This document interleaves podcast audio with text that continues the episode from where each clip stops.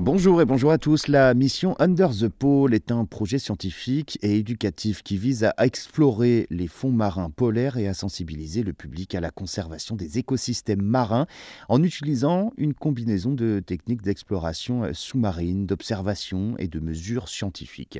Alors ici, l'objectif est d'étudier les effets du réchauffement climatique sur la faune et la flore. Le projet est mené par des scientifiques, des plongeurs, des professionnels, des photographes qui utilisent des submersibles, des robots sous-marins et des équipements de plongée pour étudier les écosystèmes marins polaires et les espèces qui y vivent. La mission Under the Pole se concentre sur les régions les plus difficiles d'accès, comme les eaux autour des pôles nord, des pôles sud, et vise à fournir donc des euh, données scientifiques sur les écosystèmes marins polaires pour aider à la conservation de ces régions.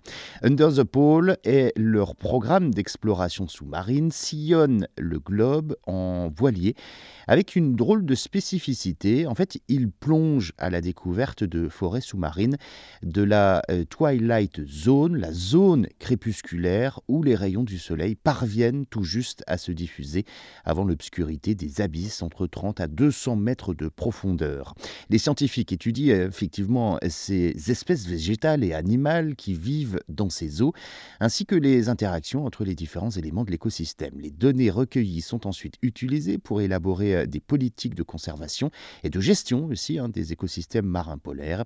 Le projet Under the Pole est également axé sur l'éducation et la sensibilisation du public.